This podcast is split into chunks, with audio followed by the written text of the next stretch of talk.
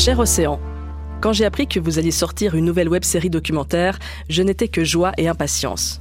Votre sujet cette fois-ci, c'est le faire famille. On en a déjà parlé dans cette émission de ce thème éminemment queer, faire famille autrement.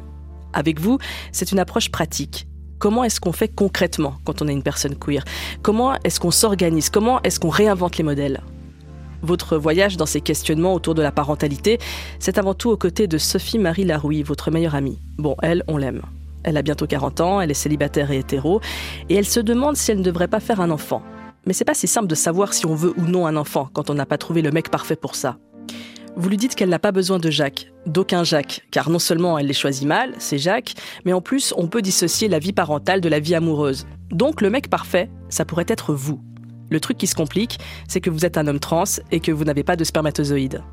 C'est alors que débute une exploration des possibilités, des modèles, à la rencontre de parents et d'enfants qui font exploser toutes les psychoses que ces sujets soulèvent parfois. Exploser à coups d'amour et de bon sens. Merci d'avoir accepté notre invitation. À tout de suite, Christine.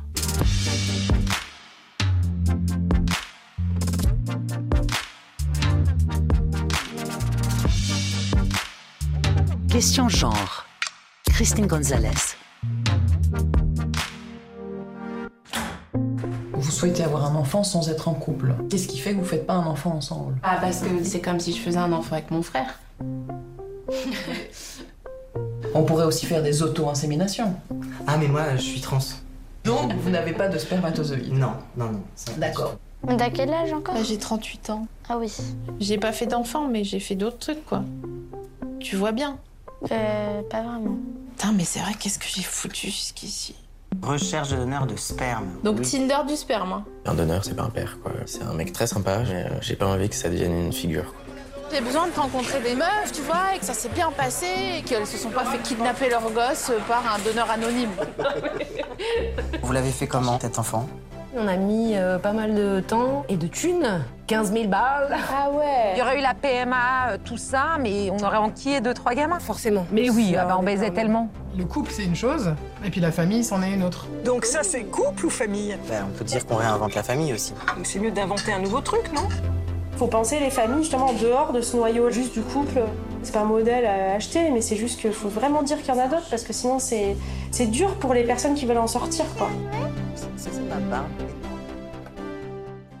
Bonjour Océan. Bonjour. Vous l'aimez, vous, ce mot famille? Moi, je l'aime bien, ce mot famille, et je trouve qu'on a le droit de se l'approprier aussi, même si on fait des familles différentes que la famille traditionnelle, cis-hétérosexuelle, contrairement à tout ce que dit ma mère dans la série. On y reviendra à votre mère, Ouais. évidemment. C'est un sujet en soi. Toujours. Euh, évidemment. Euh, faire famille, c'est un thème qui émerge beaucoup ces derniers temps et, et c'est pas pour rien. Oui. C'est que maintenant, la société et le droit admettent euh, enfin qu'il y a d'autres configurations que, que papa, maman et enfant. Euh, mais ça reste encore un peu compliqué de, de banaliser les autres modèles. Les, les familles queer sont encore marginalisées, même si euh, elles elles obtiennent peu à peu plus de droits. Oui, oui, tout à fait. C'est très lent, très long. euh, et puis le droit ne fait pas tout et le droit peut se défaire en plus. hein, quand on voit en ce moment euh, toutes les lois qui sont en train de passer aux États-Unis euh, contre, voilà, directement contre les personnes trans, on peut, on peut tout à fait se, souvenir que les droits des femmes et des personnes queer sont les premières choses qui, qui sautent malheureusement quand on change de gouvernement. Donc rien n'est jamais acquis, ça on le sait bien. Et puis de toute façon, on n'est pas encore au niveau de l'égalité. Enfin, en France, je sais pas exactement en Suisse où ça en est, mais en tout cas en France, on a parlé énormément de PMA pour euh, toutes, mais en tout cas les personnes trans en sont formellement exclues. C'est-à-dire que moi aujourd'hui, légalement, si je veux porter un enfant euh, en France, je je pourrais pas le faire. Donc je suis, euh, disons, considéré par la société comme un sous-citoyen, apparemment, en tout cas un citoyen qui ne mérite pas d'avoir les mêmes droits à la parentalité que les autres. Et c'est la même chose pour toutes les personnes trans. Les, femmes trans n'ont pas la possibilité euh, euh, de, euh, de donner leurs gamètes à leur partenaire ou leur femme. Par exemple, quand elles sont en couple avec une femme cisgenre, euh, elles sont obligées de faire des dons anonymes, d'adopter l'enfant après. Enfin, c'est un casse-tête pas possible. Euh, voilà, il y a, eu euh, le cas de Ali qu'on avait vu dans la saison 2 qui a réussi à être reconnu comme père, avec deux pères, voilà, avec la filiation directe, mais ça a été une bataille juridique sans fin. Donc en, réalité, voilà, faut, faut encore être très armé. Il y a encore beaucoup de discrimination envers les personnes queer, voilà, qui peuvent se retrouver chez le médecin et à qui on dit dit bah non enfin voilà j'ai pas enfin même si légalement c'est pas c'est pas c'est pas c'est pas légal elles peuvent les, les, couples de lesbiennes peuvent se retrouver confrontées à beaucoup de, de refus de difficultés d'obstacles. Donc voilà il y a encore du pas mal de boulot on va dire. C'est à partir de ce constat que ce sujet s'est imposé à vous? Bah, comme toujours dans mon travail, je, je, pars de choses qui me concernent directement et puis ensuite, euh, bah, j'élargis. Euh, même si parfois parler de ce qu'il y a de plus intime, c'est aussi parler au, au, plus grand nombre parce qu'on est parce qu'on n'est pas si euh, si éloignés les uns les unes des autres.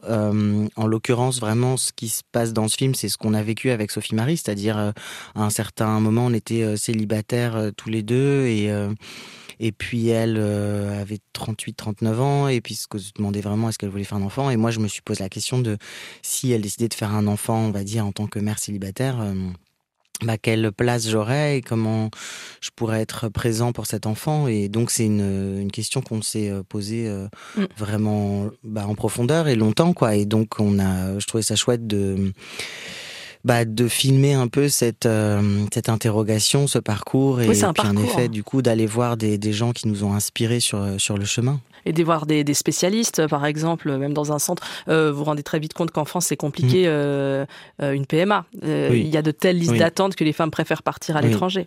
Il y a des droits, mais il n'y a pas toujours la place, c'est ça Exactement. Bah, en fait, ce qui se passe, c'est qu'il y avait déjà des gens sur les listes d'attente et pas assez euh, de dons de gamètes, mais aussi parce qu'il n'y a pas de campagne qui, qui, qui sont faites pour que les gens, euh, enfin les hommes cis ou les personnes euh, qui ont des spermatozoïdes en donnent. Et du coup, euh, il y a des listes d'attente qui étaient déjà là avant que la loi passe pour des couples hétérosexuels. Et du coup, bah, les lesbiennes majoritairement se retrouvent bah, après sur les listes d'attente. Donc c'est vrai quand on a ou les femmes célibataires. Donc, quand on a 38 ans, par exemple, 38, 39, euh, si on nous dit, bon, bah, il y a deux ans ou un an et demi d'attente, a priori, ouais. on va, quand même, pour mettre les chances de, toutes les chances de notre côté, on va aller à l'étranger. Il faut de l'argent. Pour les personnes qui en ont mmh. les moyens, voilà. Ouais, Donc, il y a une espèce de, cette discrimination, finalement, euh, sur l'argent qui était déjà euh, très présente avant, c'est-à-dire avant que la loi passe où les lesbiennes, seules les lesbiennes, on va dire, et femmes célibataires qui avaient les moyens pouvaient aller, euh, voilà, en Europe du Nord ou en, ou en, Espagne, on va dire. Et, et en fait, ce truc-là est pas tellement terminé, quoi. À force de réfléchir pour votre meilleur ami, vous vous posez la question de votre propre envie de faire famille. Euh, la paternité, elle vous, elle vous habitait avant d'en parler avec votre meilleur ami? Bon, elle, alors je dirais pas habiter parce que c'est plutôt une question qui s'est toujours posée, c'est-à-dire à un moment on dit bon est-ce que je veux des enfants ou pas euh, Si oui, comment? Moi, moi je dis toujours un peu en rigolant que j'ai aucune personnalité, donc euh, que mes, mon désir d'enfant est conditionné par la personne avec qui je suis, donc euh, disons qu'en fonction de mes partenaires, euh, j'aurais pu me retrouver avec cinq mômes si j'ai été tombé amoureux d'une d'une d'une femme qui avait voulu absolument des enfants. Euh, à 30 ans, bon, il s'avère que euh, j'ai eu, euh, j'ai plutôt eu des histoires avec des gens qui ne voulaient pas d'enfants ou en tout cas pour qui c'était pas le moment. Donc, euh, moi, j'ai suivi parce que, en effet, j'ai jamais eu ce désir d'enfant, on va dire, chevillé au corps que peuvent avoir certaines certaines personnes pour qui c'est c'est inenvisageable de vivre autrement. Moi, je pense qu'il y a Pour moi-même, j'ai plein d'autres, euh, plein d'autres options, on va dire, pour euh, transmettre, parce que je trouve que ce qui est beau dans le fait d'élever des enfants, c'est la transmission, c'est, euh, c'est l'accompagnement, c'est, puis c'est le, voilà, l'amour, et ça, bon, bah, enfin, les mots que je viens de dire, ils peuvent tout à fait s'appliquer à d'autres, à des relations entre guillemets non biologiques, où moi j'ai plein de jeunes trans que je suis, que j'accompagne, que j'aime et que, et que j'encourage, et qui n'ont pas forcément des familles très à la hauteur, donc qui ont du coup une place euh, à donner. Euh, et des besoins que moi par moment en tout cas je peux je peux combler parce que parce que voilà je peux transmettre à des gens qui qui ont été mis au monde par, par d'autres personnes et que j'ai pas forcément vu grandir. Donc en, en fait, euh, disons que ce que je trouve intéressant dans la parentalité, pour moi, ne peut, ça, enfin, peut exister euh, en dehors de euh, la famille nucléaire. Du coup, euh, j'ai jamais eu euh, d'obsession sur le fait d'avoir des enfants. Par contre, en effet, quand ça s'est posé et que Sophie Marie a commencé à se demander euh, si elle en ferait un, évidemment que moi je me suis demandé euh, quelle place je pourrais prendre et euh, pourquoi pas euh, porter aussi si elle n'en avait pas envie. Donc euh, je trouvais ça chouette dans la série de montrer un petit peu toutes ces, ces rebondissements, ces réflexions, enfin tout ce par quoi on est passé et qui justement devrait être une possibilité pour bah, tous les mecs trans, c'est mmh. sûr. Et puis et puis euh, toutes les personnes en général de je trouve que le, le tra la trajectoire de Sophie Marie elle est elle est vraiment chouette aussi parce que c'est c'est une meuf cis euh, hétéro mais euh, voilà elle à un moment se dit bah tiens j'ai en fait j'ai pas envie de porter quoi ça me gonfle et donc je trouve ça chouette aussi de de de, de passer ce message là de voir une une meuf hétéro qui qui, Oui. qui dit bah ouais j'ai très peut-être envie d'un enfant mais j'ai pas Oui. forcément envie de m'en occuper toute la journée Mhm, donc mhm. oui voilà Enfin, en tout cas c'est il y a une liberté c'est très féministe en tout cas Ouais. et euh, du coup, euh, je trouve que euh, bah voilà, c'était c'était chouette de raconter ça et de en fait, moi j'ai fait cette euh, saison 3 plutôt pour pouvoir ouais, pour dire aux, aux jeunes surtout hein, c'est c'est quand même Slash, c'est une chaîne jeune euh, ben en fait toutes euh, toutes les familles sont possibles et toutes les familles se valent, c'est-à-dire c'est pas parce que vous êtes queer, c'est pas parce que vous êtes trans que vous avez pas le droit entre guillemets de rêver ou de de construire même votre propre famille, qui ait des enfants ou pas. Et euh, les familles biologiques, on le sait, sont parfois les plus euh, mortifères. Donc, euh, repenser la famille autrement, euh, avec les ami des amicalités très fortes et des liens euh, qui sont pas forcément des liens de sang. Bah, en fait, ça doit être autant valorisé euh, que le reste. Euh, et et l'amitié, en fait, l'amitié qui est quand même globalement euh, moins valorisée que l'amour. Hein. Souvent, par exemple, si vous dites euh, ah je pars en voyage euh, avec ma meilleure amie, tout le monde va vous regarder genre ah bah, la pauvre elle est encore célibataire cette année, Mhm. alors que c'est génial de partir en voyage avec sa meilleure amie ou son Mhm. meilleur ami. Mhm. Et c'est pas c'est pas moins bien que de partir avec un amoureux euh, avec qui potentiellement d'ailleurs on, on s'engueule. Oui. euh, donc euh, je trouve ça voilà j'ai- c'est l'amitié qui cœur, gagne. en fait de passer ce message. C'est l'amitié qui gagne absolument. Ouais, ouais. France- Euh, mais France- c'était oui. après c'est pas forcément l'amitié qui gagne dans la vraie vie dans le sens où euh, on a des histoires d'amour maintenant euh, euh, très importantes Sophie Marie et moi ch- chacun de notre côté mais en tout cas de donner de passer ce message là et de dire que construire notre vie c'est c'est construire notre vie avec nos amis et ben c'était important pour moi ouais, de dire ça Et le dire sur un média public. Donc euh, Oui. effectivement, euh, c'est euh, la chaîne pour les jeunes, mais c'est France Télévisions quand même, quoi. Oui. C'est très puissant, ça. et la RTBF parce que c'est aussi ça a Mm. été aussi acheté par la télé belge contrairement à la RTS C'est noté. ça fait avancer le débat, non Ça, de, de évidemment d'être d'être diffusé à, à si large échelle, à- au- auprès, auprès d'un public très très large? Ben, ce qui est, su- ce qui est sûr, c'est que moi j'aime bien cette euh, plateforme parce que j'aime bien que le programme soit accessible. Alors, il l'est en effet que depuis la France ou la Belgique, euh, ou alors il faut utiliser des VPN, mais c'est gratuit et ça reste euh, très longtemps en ligne. Là, les, les, les saisons précédentes Oui, sont encore en encore ligne. en et- ligne, ouais. Et, j'aime bien, moi, que les gens puissent découvrir, enfin que ce soit pas juste un, un programme euh, juste d'un soir à la télé. Bon, maintenant, il y a de plus en plus de, de replays, mais là, c'est vraiment un programme qui est fait pour euh, pour le net. Et euh, et oui, euh, je trouve ça chouette parce que je, je sais que ça provoque des débats euh, houleux. Le, la famille est encore l'endroit de cristallisation euh, de toute la la haine anti-LGBT en fait. Hein. C'est vraiment ça le, le point. Enfin l'obsession quoi de des, des opposants je dirais parce que ça vient menacer j'imagine leur euh, leur ordre euh, voilà si c'est hétéropatriarcal euh, la domination masculine tout le système dans lequel euh, ils se sont construits organisés et, dans lequel ils ont pris le pouvoir finalement sur les autres et donc ce qu'on appelle communément la, norme. Et donc ça vient bousculer en fait les gens. Et je dis ça bon évidemment il y a y a plein de gens qui sont pas concernés par les questions qu'on traverse, mais qui s'intéressent quand même à ces sujets-là et qui sont tout à fait prêts à s'ouvrir et à questionner aussi la famille. Et je pense que Mm. questionner la famille, ça parle à, à- à tout le monde parce qu'on peut euh, tous euh, plus ou moins avoir des, des histoires euh, compliquées dans, dans nos propres familles et dire que les liens les plus importants sont, sont pas forcément euh, les liens de, de la famille euh, traditionnelle. Je pense que oui, ça parle à beaucoup de gens. Euh, que ça semble heurter des valeurs fortes de la société, c'est un fait. Mais comment vous, vous vivez ça, ces, ces polémiques autour de ces questions? Comment vous, vous vivez le fait, en tant qu'homme trans, euh, que ça soulève tant d'incompréhension et tant de violence? Bon, moi, de manière générale, quand je vois les les violences, euh, bon là qui sont vraiment en train de monter en puissance, Oui. hein, mais euh, qui s'organisent contre nous. euh, je- alors évidemment que je, je lutte contre et faire un programme comme ça, c'est ma manière à moi de de lutter contre, même s'il y en a plein d'autres et que je peux aussi parfois militer de manière plus, on va dire traditionnelle. Mais ça m'intéresse toujours d'essayer de comprendre ce qui suscite de telles réactions. C'est-à-dire, il y a évidemment un temps de d'opposition, de, on va dire, de, de petites, de bataille en fait sur les espaces de, de parole, la possibilité de, de contrecarrer euh, ces discours-là. Mais au fond, moi, j'ai- j'aime bien en fait essayer de comprendre pourquoi ça les met dans un état pareil. Quand je me souviens de la manif pour tous, qui a quand même euh, traumatisé tout le monde, c'était un peu incroyable de se dire tiens, des gens sortent dans la rue pour manifester contre le droit d'autres personnes. C'est historique, ça, ça restait historique que des gens euh, manifestent contre euh, les droits des autres, alors que traditionnellement, manifester, c'est manifester pour ses propres droits, c'est-à-dire c'est pour revendiquer des droits.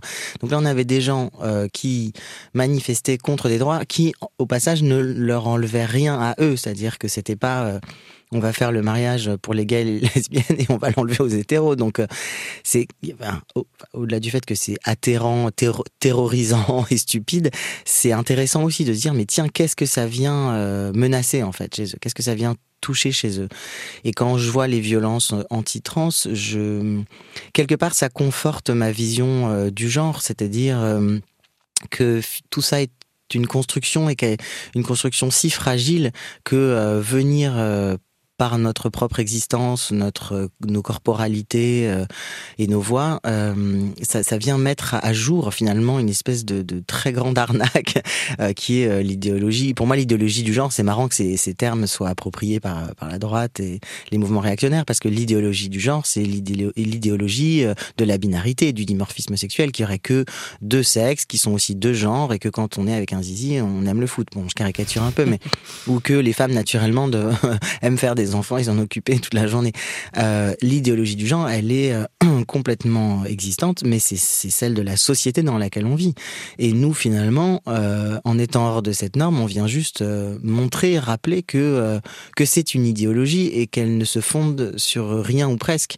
Et et du coup, ça forcément, ça suscite énormément de violence parce que je pense qu'à un certain endroit, les gens savent que dire un homme, une femme, en fait, c'est un construit, ça veut pas dire grand chose, que euh, des organes génitaux euh, ne sont pas genrés, c'est-à-dire que euh, oui, on peut être une femme avec un pénis, on peut être une femme avec l'impossibilité de tomber enceinte. enfin, je veux dire, les, variations de la nature sur la sexuation sont quand même très très grandes et c'est bien pour ça que c'est si compliqué parfois de déterminer le sexe de quelqu'un. Il y a des personnes intersexes. Enfin, en fait, c'est les gens qui s'appuient sur des soi-disant données naturelles. Si vraiment ils vont au bout de leur logique, ils sont foutus en fait parce qu'il y a tellement de variations sexuelles. Il y a des, il y a des hommes qui ont euh, des, des, seins, il y a euh, des femmes qui ont des poils. Enfin, si on, si, et il y a des personnes dont on n'arrive même pas à déterminer euh, si ce sont des hommes ou des femmes au point qu'on les opère à la naissance, comme comme j'en parlais dans la saison 2 Deux, avec ouais. euh, avec Mo euh, de la question d'intersexuation. Donc en fait, euh, il y a quelque chose qui ne tient pas debout en réalité. Et nous, on vient euh, mettre ça à jour et on vient aussi mettre à jour la domination euh, masculine et les violences euh, hétéropatriarcales. Et quand on parle de la famille, ce qui est aussi, je trouve quand même très marrant, euh, pareil, hein, au-delà du fait que ça fait flipper, c'est que les gens opposants euh, finalement aux familles queer passent leur temps à dire qu'ils protègent les enfants, mais le lieu, le, premier lieu, et ça c'est pas moi qui le dis, c'est pas mon point de vue de Océan, c'est une réalité matérielle, c'est-à-dire c'est des chiffres, c'est une, une réalité objective. Le premier lieu des violences envers les, les femmes et les enfants, c'est la famille.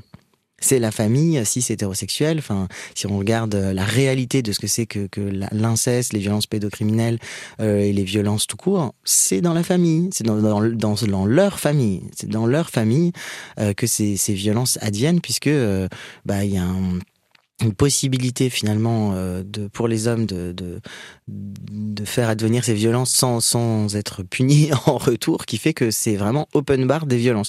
Donc c'est marrant de, alors que bon finalement ça veut pas dire que il peut pas y avoir de, de violence dans des familles queer, mais statistiquement si on regarde les chiffres, on a quand même très peu euh, de euh, féminicides dans des couples de femmes, très peu de pédocriminalité dans des dans des familles homoparentales. Enfin en tout cas moi je, je connais, j'ai pas pas vu de chiffres qui indiqueraient qu'il y ait des violences pédocriminelles systémiques dans les familles homoparentales. Donc, à un moment, au-delà de ce qu'on en pense personnellement, il faut un petit peu quand même rester sur terre et regarder la, réalité des chiffres. Et c'est évident quand on voit, ce qui est marrant, par exemple, quand on a le fait que l'homosexualité masculine soit toujours associée à la pédocriminalité, la pédophilie, bah c'est, enfin, ça ne se base sur rien, ça ne se fonde sur rien. C'est-à-dire, et quand on voit nos, nos potes gays qui, qui, qui passent parfois peut-être dix ans, des, des, et quand ils le peuvent, quand ils font des GPA, ils se ruinent littéralement pour pouvoir euh, avoir un enfant et, et cette attente, et c'est, enfin, c'est tellement compliqué que quand l'enfant arrive, il y a une, une, une intelligence, un amour, une maturité, une, une capacité de, d'accueil de cet enfant qui, euh, enfin qui est plus que saine évidemment parce que de toute façon euh, ils, ont, ils sont tellement contrôlés là-dessus qu'ils risquent pas de déraper. Enfin, je veux dire, c'est impossible que ça arrive en fait. Donc, donc rien, rien ne tient debout en fait dans leur euh, leur théorie et je trouve ça euh, chouette de dire bah bah en fait on, enfin excitez-vous dans votre coin mais nous en fait on va les faire nos familles elles sont là elles existent déjà.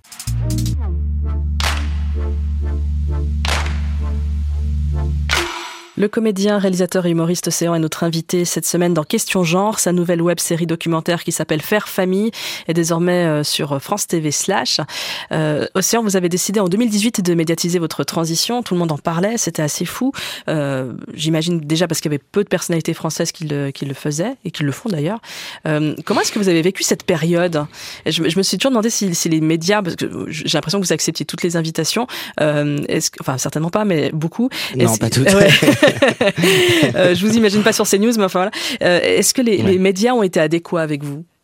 Ben, les médias euh, ont voulu bien faire, en tout cas dans l'ensemble, et Mhm. c'était intéressant de voir à quel point euh, ils maîtrisaient pas, en fait, finalement, euh, le vocabulaire, euh, enfin, genrer correctement les personnes. euh, Enfin, il y avait, ça me montrait à quel point on était vraiment euh, en retard, quoi. Je me souviens d'un même sur la saison 2, euh, d'un épisode un peu euh, houleux et conflictuel parce que euh, j'avais écrit le mot euh, cisgenre, euh, enfin j'avais j'avais dit le mot cisgenre qui avait été retranscrit dans une interview pour euh, pour Télérama qui est quand même censé être un, Mhm.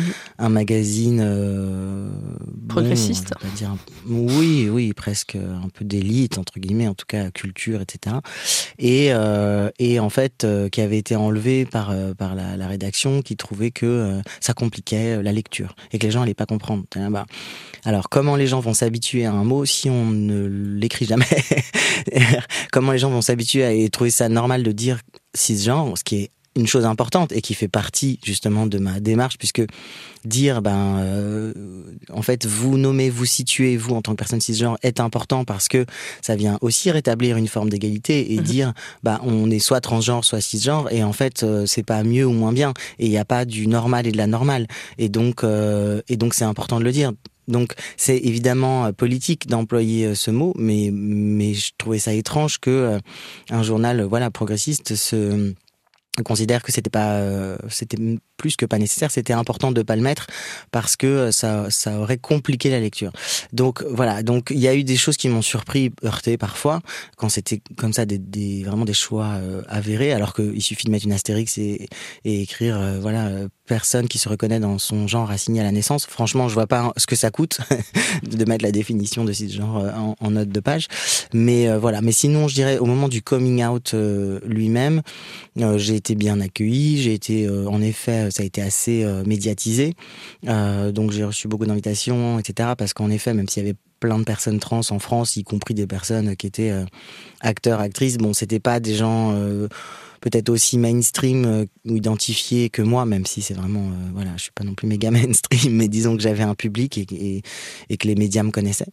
Euh, donc globalement, voilà, il y avait plutôt de bonnes intentions et et à la fois euh, vraiment une méconnaissance du sujet euh, abyssale quoi Mhm. euh, qui qui fait qu'il y avait parfois des, des maladresses et qui, qui faisait que moi-même je, je relisais et corrigeais parfois les les, les, textes des journalistes parce que et je le faisais pour eux comme pour moi c'est-à-dire Mm. c'était pas le but c'était pas de, de leur taper sur le doigt c'était de les aider à avoir quelque chose euh, euh, avec euh, pas trop de- pas trop de choses qui puissent heurter euh, les personnes concernées donc il y avait beaucoup de pédagogie en fait à faire beaucoup Ouais. beaucoup de pédagogie parce que le sujet avait pas été beaucoup traité abordé ou alors pas très bien et clairement il y avait pas trop d'hommes trans visibles à part Preciado et là encore dans un milieu assez élitiste qui était identifié euh, donc, euh, donc forcément, j'ai un peu euh, essuyé les plâtres, même si euh, c'est une façon de dire, parce qu'il y a eu tellement de militants avant moi qui s'étaient battus euh, pour euh, pour l'égalité des Oui. droits, pour euh, voilà. Que, oui, mais là, vous avez pris une place. Vous avez pris une place, vous avez Oui. cristallisé l'attention J'ai- autour de vous, et, euh, voilà, et vous avez sensibilisé le grand, Mais j'ai pu l'apprendre parce que des militants avant moi, Oui, on va dire un peu plus dans l'ombre, avaient évidemment fait tout ce, ce- ce- ce travail, ces premières étapes pour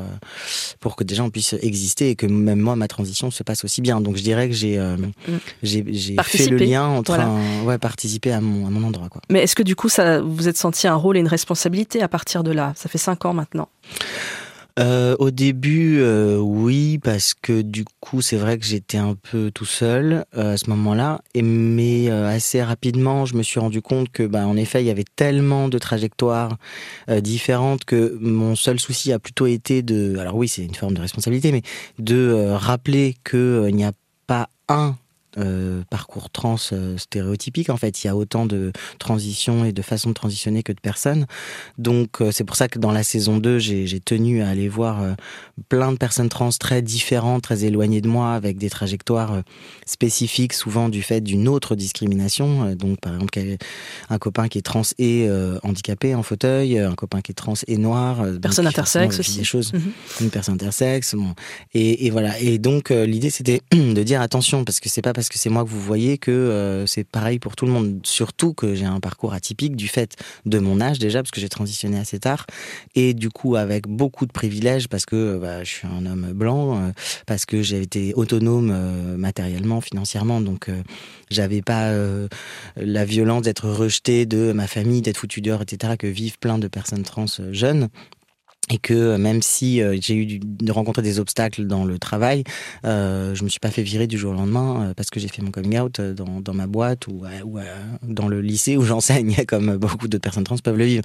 Donc pour toutes ces raisons, je, je- voilà, j'ai surtout pris soin de d'essayer de dire que euh, c'était que mon histoire à moi que je Mm. racontais, mais qu'il y en avait plein d'autres, et tenter de voilà de mettre la lumière aussi sur euh, sur les autres Sur qui les sont autres. très invisibilisés. Bien sûr. Mais ça, ça se passe donc aussi à travers vous, à, à travers votre portrait, Oui. à travers votre, Bah, votre récit disons, intime. Voilà, j'ai j'ai- essayé de faire en sorte, euh, voilà, de pas juste prendre la lumière euh, que sur moi, mais qu'elle soit, euh, voilà, qu'il y ait quand même euh, que ça puisse euh, circuler euh, et ruisseler, je dirais aussi euh, sur euh, sur les autres. Et donc ça a été surtout ça en fait, euh, la responsabilité entre guillemets que Mhm. je me suis euh, que je me suis donné.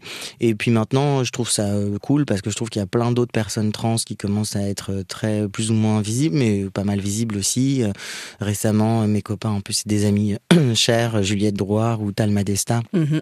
euh, qui, euh, Qui viennent de euh, voilà qui ont mm. sorti des livres qui sont trop trop chouettes et qui sont très complémentaires je trouve avec ce que moi je peux raconter et moi en fait je me réjouis dès qu'il y a une personne trans qui qui émerge et, et qui publie ou qui est visible et les actrices trans qui émergent et et les poètes et les voilà toutes les Mhm. personnes trans finalement qui prennent de la place moi ça me ça me réjouit parce que parce que je trouve ça bah, ça me décharge aussi justement d'un poids Mhm. de tout Mhm. bien faire comme il faut Mhm. de euh, parler pour les autres alors que c'est impossible de parler pour tout le monde euh, voilà donc tous les euh, même sur internet les comptes bah voilà de, de Louis Loulou qu'on- que j'ai interviewé dans la saison 2 le, le jeune mec trans noir qui est qui est très suivi enfin il y a plein de comptes comme ça de, de voilà, qui deviennent assez suivis et importants et moi je suis trop content quand enfin voilà plus il y a de voix qui, qui sont visibles et, et, et médiatisées plus, plus plus je me réjouis quoi Et des voix concernées. Et ça, c'était aussi un, un des Oui, messages que vous vouliez faire passer il y, a, il y a cinq ans dans les médias. C'est tendez le micro aux personnes concernées. Ne, il ne faut pas que Oui. s'emparer de ces sujets si, si vous ne les connaissez pas, si vous ne les maîtrisez pas. Euh, et c'est Bah oui. désormais le cas. Et c'est quand même passé pas mal de choses, en cinq ans? Oui, c'est vrai. C'est non, non, mais c'est de toute façon, c'est ça évolue à un endroit, même si ça régresse à d'autres. Euh, C'est-à-dire plus on est visible, plus les mouvements euh, anti-trans se, se, structurent aussi. Euh, et c'était déjà, enfin, je veux dire, les TERF, donc les, euh, les groupes soi-disant féministes anti-trans, c'était déjà très structuré en Amérique du Nord, en Angleterre. mais là, maintenant, en France, il y a aussi des gens, quand même, des voix aussi un peu, un peu trop présentes et audibles à mon goût, il y a beaucoup de. Disons, plus on est visible, plus il y a un backlash, quoi. C'est toujours pareil. Mais je pense que c'est comme ça dans toutes les avancées euh, sociales. Tout... Dès que la société évolue, ben, il y a des mouvements réactionnaires qui, euh, voilà, qui, qui, qui, qui, supportent pas et qui s'organisent en, en, retour. Euh. Donc, c'est la rançon de la gloire, peut-être. Même si je trouve quand même que globalement, l'Europe prend, enfin, les États-Unis aussi, mais on prend un virage globalement de plus en plus euh, enfin inquiétant quoi de vers l'extrême droite et que je pense qu'on est on est menacé quand même euh, globalement d'avoir une, une, Europe euh, de plus en plus à l'extrême droite d'ici quelques années. Donc bon c'est pas que un mouvement réactionnaire qui est lié à notre visibilité. Il y a quand même il y a quand même un mouvement euh, global qui est assez euh, inquiétant, je trouve, euh, au niveau mm. politique. Mais, mais bon, bah, du coup, c'est d'autant, d'autant plus important de, de, rester, de rester là, de continuer à se battre et, et de pas lâcher, quoi. Parfois, les batailles, j'y mets des, des guillemets, c'est, c'est au sein même de nos, de nos propres familles, même si elles ne sont pas aussi violentes, même si elles nous veulent de l'amour, même si elles nous encadrent. C'est le moment, c'est, vous me voyez venir, mm. on va parler de votre mère. vous avez documenté votre transition il y a quelques années vous avez voulu euh, euh, montrer une transition heureuse, joyeuse. Euh, ça, c'était aussi très important de montrer cette, cette partie-là qui existe aussi. on vous voyait avec vos premières piqûres de testostérone, on vous voyait apprendre à, vous raser la barbe, on vous voyait parler des vestiaires de mecs. ça semble très loin aujourd'hui quand on suit votre travail de près. Et il y avait cette, cette, ce personnage qui qu'on retrouve toujours et que j'attendais, heureusement, que vous l'avez fait devenir votre maman dans votre dernière saison on, la découvre en train de d'apprendre. On la découvre dans sa difficulté de s'adapter au début. C'était important de montrer ça pour vous, de que, que faire une transition, c'est aussi ça.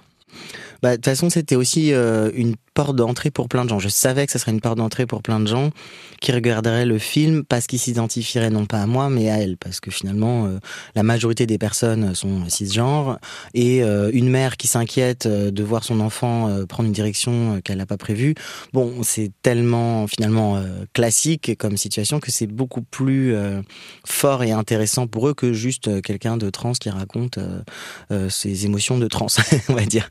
Donc de toute façon, je voulais la filmer et aussi parce que, euh, enfin, je voulais la filmer pour plein de raisons. Déjà parce que je trouvais que son discours était euh, assez euh, classique finalement assez euh, assez commun tout en étant très articulé mhm. et donc pas forcément facile à, à contrer mhm. et, et donc en effet pour ça aussi je savais que plein de parents de personnes trans s'identifieraient à ce qu'elle disait à ce qu'elle dirait moi je lui faisais confiance à un endroit disons je me disais elle va bouger elle va évoluer et là elle est complètement butée mais elle va bouger et donc la filmer me permettra de finalement de piéger un peu les gens qui s'identifient à elle et à toutes les horreurs qu'elle dit au début parce que du coup ils vont ils vont finir par euh, être obligés de faire le chemin qu'elle qu'elle fait dans le film. Bon malheureusement elle a bougé moins vite que ce que j'espérais, c'est-à-dire qu'il a fallu attendre la saison 2 pour qu'elle dise des trucs enfin intelligents, bienveillants, bien que dans la saison 1 c'est pas tellement que c'était euh, c'est pas juste que c'était bête ou malveillant. Non, c'était dur. Euh, bloqué. C'était dur, et c'était ouais. très dur. Donc, pour les gens qui se qui s'accrochent jusqu'à la saison 2 et la voient bouger. Là, c'est marrant parce que saison 3, elle nous a encore fait des siennes. Euh, voilà, on est elle a toujours cette posture un peu de résistance euh, mais qui, qui que je trouve drôle et intéressante et, intellectuelle parce que quand elle vous dit euh, famille, pourquoi pourquoi tu veux faire famille au fond ce, ce mot, c'est pour ça que je vous ai posé cette première question. En effet, c'est au fond ce mot si on veut réinventer, réinventons les mots aussi. Enfin, voilà. Oui, mais c'est toujours des débats intéressants. Et puis, encore une fois, je pense que plein de gens pensent comme elle. Et sans se rendre compte qu'il y a quelque chose de quand même un petit peu euh, bon, pas forcément transphobe là, mais en tout cas, il y a une forme de rejet, c'est-à-dire que c'est comme si c'était, bah, c'est notre mot, euh, voilà, c'est le mot, euh, c'est le mot sacré, on va dire, c'est euh, c'est le mot intouchable. Et puis vous, vous avez qu'à en avoir un autre. Comme quand on dit, bah, pourquoi voulez vous marier là, les gays lesbiennes, vous avez qu'à faire autre chose, hein, puisque c'est réactionnaire et con, l'institution du mariage, vous mariez pas. Et nous on disait, bah oui, mais on veut avoir le droit de ne pas se marier. Et si nous aussi on veut s'approprier quelque chose d'une tradition et voilà, qui est aussi une manière de se protéger, bah on doit pouvoir le faire.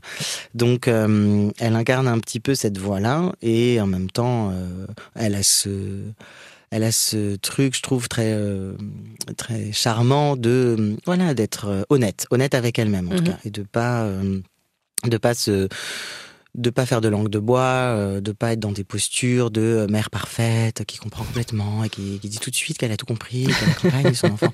Comme il y a des parents parfois qui, enfin bon, bah, du coup il il y a pas, voilà, il y a pas de s'il n'y a pas de tension, il n'y a pas vraiment de, de, lien non plus, parce que tout est voilà, tout est parfait et c'est juste culpabilisant pour les autres parents qui n'arrivent pas à le mhm. faire.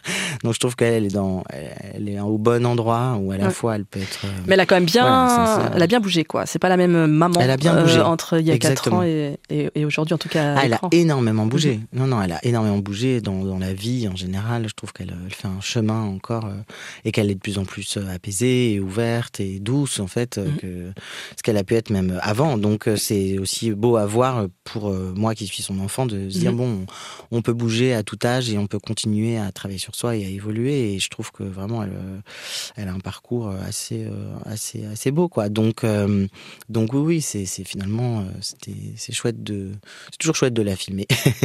c'est un bon perso comme on dit. C'est un super perso. Ouais.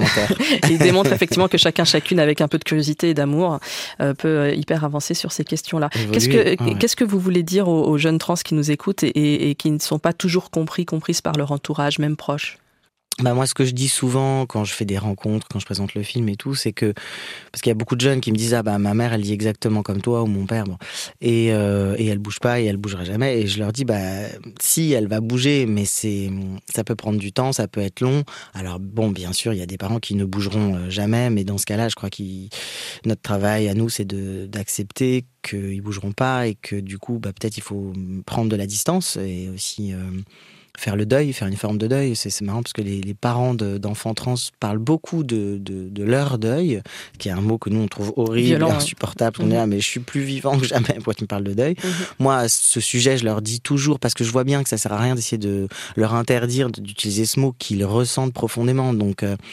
l'interdiction, dire non, t'as pas le droit de dire ça, bon, je pense n'est pas très, et, enfin, est contre-productive. C'est euh, plutôt reconnaître qu'en effet, ils ont cette sensation de devoir faire un deuil, mais replacer ce deuil. C'est-à-dire, moi, je leur dis toujours, oui, vous devez faire un deuil, mais vous devez pas faire, devez pas faire un deuil de nous, vous devez faire un deuil de votre projection.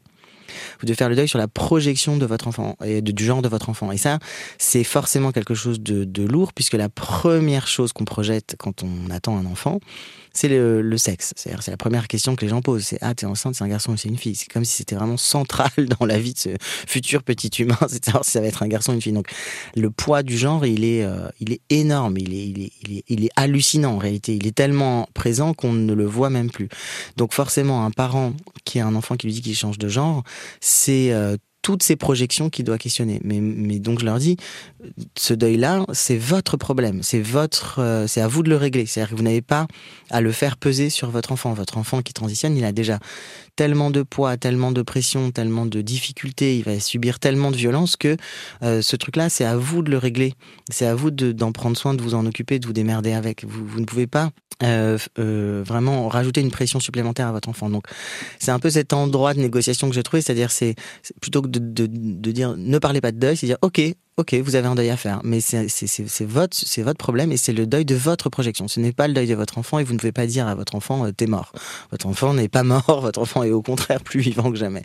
Donc euh, voilà, déjà c'est un peu ça la, la solution que, que j'avais euh, trouvé, en tout cas euh, que je suggère. Et souvent ça marche parce que du coup euh, le parent se sent reconnu dans son émotion en fait, cette sensation de devoir faire un deuil, mais il, se responsabilise aussi quoi. Enfin, si, il est intelligent, il prend ses responsabilités et il va. voilà, moi je leur dis vous allez chez le psy dans des groupes de parole. Les assos trans proposent des groupes de parole en général pour les pour les familles. Prenez-vous en charge, lisez des bouquins là-dessus, allez sur internet, renseignez-vous, habituez-vous, faites votre travail en fait. Vous avez un travail à faire et en même temps vous êtes parent, vous avez voulu faire un enfant, c'est votre responsabilité de l'accompagner, y compris dans des endroits auxquels vous n'étiez pas préparé ou dans lesquels vous n'étiez pas projeté au départ. Euh, euh, donc c'est ça. Et puis les jeunes qui sont vraiment très très inquiets, très très malheureux. Bon, ben voilà, c'est pour ça aussi que j'ai fait cette saison 3, c'est dire mais tu pourras faire euh, ta propre famille et ta propre famille sera aussi voilà avec tes amis, alors potentiellement des amoureux, des amoureuses, mais c'est mais ce sera aussi d'autres personnes, quoi. Ça sera aussi euh, ta famille de cœur, en tout cas. Et la vraie famille, pour moi, c'est pas euh, la famille biologique, c'est euh, les, gens qui prennent soin, les gens qui s'aiment et les gens qui s'engagent et qui, s'investissent, qui, prennent leurs responsabilités les, uns par rapport aux autres. Donc c'est ça la famille, c'est une constellation, c'est une constellation, c'est une espèce de toile d'araignée. On est reliés, connectés les uns aux autres et et où on se soutient finalement. Donc si ta famille euh, biologique, elle, elle là que pour te détruire, Bon, il faut aussi euh, dédramatiser ça. Moi, je dis ça aux personnes trans. Je dis bon, euh, alors ton père. Enfin, moi, j'ai eu des gamins qui arrivaient en me disant, mon père dit que je suis une abomination. Je dis bah ton père c'est un connard en fait. Ton père c'est un connard et il faut que t'en aies plus rien à foutre de sa sale gueule. C'est une pourriture en fait. C'est un, dire. Et moi, en plus, quand j'ai vu ces gamins qui étaient tellement mignons, tellement en souffrance, des, des, gamins de 16-17 ans qui sont prêts à se foutre en l'air parce qu'il y a un espèce de sale, gros connard qui leur dit t'es une abomination, mais vraiment qui dégage émotionnellement, qui dégage de, leur euh, espace euh, mental, de leur vie. C'est-à-dire, évidemment, à 17 ans, on peut pas euh, malheureusement partir forcément de chez soi, mais aussitôt qu'ils peuvent le faire, il faut qu'ils se détachent aussi émotionnellement. C'est-à-dire, il faut arrêter de penser que euh, une rupture euh, familiale est forcément une souffrance à vie. Non, quand des gens sont des connards, bon bah c'est des connards et puis qu'ils restent dans leur coin et puis nous on fait autre chose et il faut aller de l'avant. Et, et, alors bien sûr matériellement c'est pas toujours euh, possible à l'instant T, mais il faut essayer d'organiser sa vie pour se faire une belle vie. Et je pense que voilà il y a, quand même souvent des possibilités euh, de se faire une belle vie, même quand on n'a pas de thunes, enfin même quand on galère. et bien sûr on a plus d'obstacles que les autres, mais ça n'empêche pas d'essayer d'avoir euh, de faire en sorte d'avoir des liens euh, vertueux en fait pour euh, mm. pour soi et de soi-même être généreux avec les autres etc donc bon je leur dis si vraiment ta famille est obtue à ce point alors il faut que toi aussi tu commences à, à faire le deuil de cette famille qui qui, qui, qui ne sera peut-être jamais là pour toi qui donc c'est plus ta famille c'est voilà enfin si c'est ta famille biologique mais c'est des gens dont il faut t'éloigner parce qu'il faut que tu arrives enfin que tu fasses en sorte de, de vivre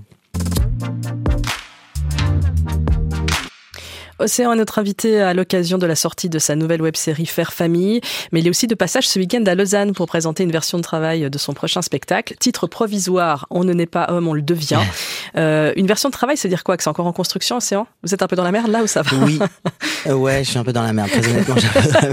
non, bah c'est parce que c'est parce qu'en fait, je vais être, je pense, en création vraiment en 24, en 2024 pour un spectacle vraiment terminé en 25.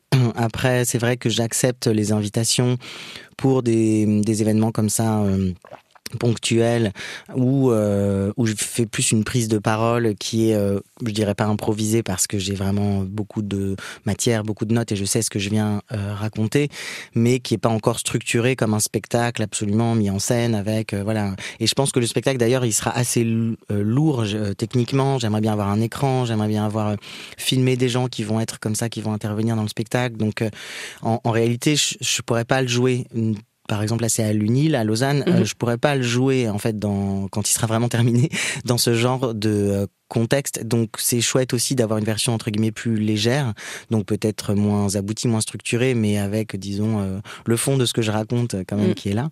Et puis de saisir ce qui prend, ce qui prend pas. Partout. Ouais. Oui, voilà, c'est ça. Donc c'est aussi tester des choses. Bon, donc euh, ça sera une forme un petit peu euh, comme ça euh, entre deux, mais mais du coup unique, qui ne se rejouera pas. voilà, de, de, cette manière. Et c'est toujours chouette, je trouve, de, de venir en tout cas rencontrer les gens, parler aux gens et et de donner des clés en fait sur ces sujets-là où il y a peut-être beaucoup de méconnaissances. Euh, donc c'est euh, voilà, c'est un, un work in progress comme on dit. Mhm. Votre dernier spectacle à vous, je ne sais pas si c'était La lesbienne invisible ou s'il y en a eu d'autres euh, depuis? Non, il y a eu Chaton violent Chaton que j'ai joué pendant cinq ans après. Oui. Ouais. Comment amener euh, un sujet comme comme celui-ci, comme le vôtre en fait? Comment comment se poser sur une scène euh, et raconter ces, histoires-là? Autant euh, c'est vrai qu'on les on les on les on les voit d'ailleurs dans, dans vos web-séries. comment vous articulez ça? On part de vous pour aller vers les autres, pour raconter une histoire plus large. Comment est-ce que vous imaginez sur scène? Ou alors vous voulez raconter toute autre chose?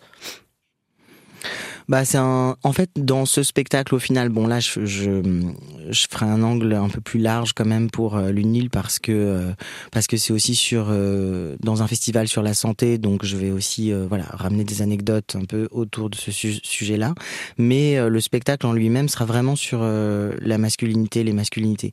Euh, ça m'intéressait pas de faire un spectacle où je re-raconte des choses que j'ai déjà en effet mis en image et et qui étaient voilà, vraiment, c'était un désir de ma part de pas faire euh, un troisième spectacle, euh, alors que tout le monde m'encourageait à faire euh, la lesbienne invisible version trans, euh, le trans invisible, voilà. Et J'avais vraiment pas du tout envie de faire ça parce que j'a- j'avais j'avais trouvé cette forme du documentaire ou du docu-fiction qui m'allait très très bien. Mhm. Donc le spectacle. il sera plus sous forme de, de conférence en, en réalité parce que ce qui m'intéresse c'est de donner un peu une petite boîte à outils qu'en fait que quand les gens repartent du spectacle ils aient comme une petite boîte à outils euh, bon imaginaire avec plein de choses dedans pour euh, pouvoir euh, répondre dans des discussions ou dans parfois des, attaques ou des voilà des les dîners de famille où on a toujours quelqu'un d'un peu réac qui dit des conneries. Et donc de, de, donner des outils évidemment féministes de sourcer mes propos de et puis ensuite de dans un, dans un second temps de parler vraiment en effet des des masculinités de ce que c'est qu'être un homme euh, pour moi et comment quel homme je je- je- j'essaye d'être en tout cas ou je décide ou j'essaye en tout cas d'être de devenir et quel regard je pose sur euh, les hommes cisgenres euh, parce que euh, finalement Il a changé ce je me suis regard rendu compte il a, il a évolué, ouais, je dirais qu'il s'est affirmé et je pense qu'il va encore, il va encore bouger. Mais en tout cas, là, je suis à un moment où c'est vrai que dans mes précédents spectacles, je parlais beaucoup des femmes, je faisais beaucoup des portraits de femmes. Alors, sans doute, je me disais en tout cas que c'était parce que je fréquentais surtout des femmes euh, dans mon entourage, je veux dire même dans mes amitiés, tout. J'ai beaucoup plus de femmes que d'hommes dans mon entourage. Mais en fait, je me suis rendu compte à un certain point que sans m'en rendre compte, euh, c'était aussi une mise à l'abri, c'est-à-dire que euh, s'attaquer frontalement aux hommes, Mm. Et donc euh, vraiment à l'endroit de la domination, c'est euh, vraiment c'est prendre des risques en fait. Et on le voit très bien quand on voit les réactions du livre d'A- d'Alice Coffin, euh, qui pourtant dit rien de, si foufou que ça, mais toutes les toutes les femmes même Pauline Armange qui sort Moi les hommes je les déteste. Bon, le contenu du livre est je trouve finalement assez classique dans ce que peut dire une jeune féministe, mais rien que le titre a fait péter les plongeons, il lui a vécu des des salves comme ça de harcèlement en ligne, etc. Donc en fait, je, je m'en rendais pas compte, mais ne pas faire de portrait d'homme ou ne pas parler de la masculinité, c'était aussi euh, quelque part euh, éviter euh, éviter les problèmes. Et maintenant que je suis euh, un homme et que je suis perçu comme un homme dans l'espace public et tout, déjà j'ai plein d'anecdotes qui sont quand même un petit peu marrantes. Je trouve que mon mon endroit spécifique, mon regard du coup sur euh, sur le genre est, est intéressant en tant que féministe parce que voilà, je me suis déplacée et donc je vois des choses que je voyais pas avant. Donc je trouve ça chouette d'en témoigner. Et, euh, et puis, euh, forcément, là, du coup, j'ai beaucoup de colère en réalité. J'ai beaucoup de. Il y a des choses que je savais déjà, euh, mais ce que je dis souvent que je dis d'ailleurs dans le spectacle, c'est que ce qui m'a le plus euh, surpris, euh, je m'attendais à la violence en fait. Je m'attendais euh, à la rivalité, je m'attendais à moi pas forcément savoir gérer des situations parce que j'avais cette image que les hommes sont vite dans le conflit, ils s'engueulent, se me- menacent de se battre, etc. Et moi vraiment, je sais pas du tout me battre parce que bon, bah, comme beaucoup de filles, on m'a pas appris à me battre. Et, et je pensais que ça allait être ça la, la chose la plus terrible que je découvrais de l'intérieur. Et en réalité, c'est l'amour que j'ai découvert. C'est vraiment la solidarité masculine, c'est vraiment le boys club. Et même si on en a conscience quand on n'est pas euh, quand on est quand on est vraiment à l'extérieur de ce boys club. euh, cette place très singulière qui est d'être à la frontière du boys club parce qu'en réalité je, je n'y suis pas puisqu'à la seconde où je suis perçu comme trans je suis immédiatement euh, déclassé on va Mhm. dire ou rejeté ou en tout cas altérisé on va dire par Mhm. les hommes cis mais euh, j'ai comme ça des, des aperçus et en fait je c'est vrai que tel un espion, c'est ça. Ouais, c'est ça, tel un espion. Je me dis, ah d'accord, c'est comme ça qu'ils se parlent entre eux, c'est comme ça. Et en fait, ils s'aiment vachement et ils se soutiennent vachement. Et ils sont, ils sont super sympas entre eux. Et, et au départ, je disais, ah, c'est marrant, les mecs sont trop cool. Et il y a des fois, j'oubliais quoi. J'oubliais que j'avais, non pas que j'avais transitionné, mais j'oubliais que c'était ça en fait qui changeait dans, leur attitude. Alors qu'avant, été évidemment euh, tout de suite euh, jugé, sexualisé, noté, hein, je dirais, sur une échelle de, de 1 à 10, de à baisable ou pas baisable. En fait, ce, truc-là, il est, constant quand on est euh, une femme, et même s'il n'est pas formulé, il y a quelque chose qu'on sent tout le temps, et c'est comme un poids permanent. Et tout d'un coup, euh, arriver dans des espaces masculins, euh, en étant perçu comme homme, fait qu'il y a plus poids-là. Et c'est énorme, en fait. Euh, alors, je dis toujours bien que c'est pas... euh, un privilège parce que les privilèges c'est quelque chose qu'on peut pas nous enlever c'est un confort. Euh, parce que encore une fois dès que dès que je, je- dès qu'on me dit et toi tu fais quoi dans la vie? Si je suis euh, sincère et honnête en deux secondes les gens savent que je suis trans. Et d'ailleurs je m'en cache rarement très longtemps parce que j'aime pas trop euh, Mm. tricher là-dessus. Même si je peux le faire parfois encore une fois pour me mettre à l'abri voilà du danger. Mais, mais mais mais voilà mais disons qu'en tout cas c'est ces quelques instants où j'aperçois l'attitude des hommes entre eux. En fait je, je, je vois beaucoup de en effet de- euh, et en fait ça ça me met en colère ça me met forcément en colère parce que je vois bien à quel point il y a euh, vraiment cette euh, ce réflexe de euh, protéger les privilèges masculins en réalité et, et- et toujours avoir un, une attitude avec les femmes qui qui va les rabaisser ou qui va les même si elles vont être peut-être adorées très désirées tout ça ça n'empêche pas quoi. Elles sont elles vont être mises à une autre place en tout cas que la place juste de l'endroit où on a la paix et où on se respecte et où on s'écoute Alors ce sera euh, thématisé dans votre prochain spectacle. Euh, on en aura quelques quelques notes Oui. euh, ci ou là ce dimanche à l'université de, de Lausanne. C'est déjà la fin de cette émission. Merci Océan d'avoir accepté l'invitation de Question Genre. Rappel, euh, faire famille, on peut le voir désormais sur Oui.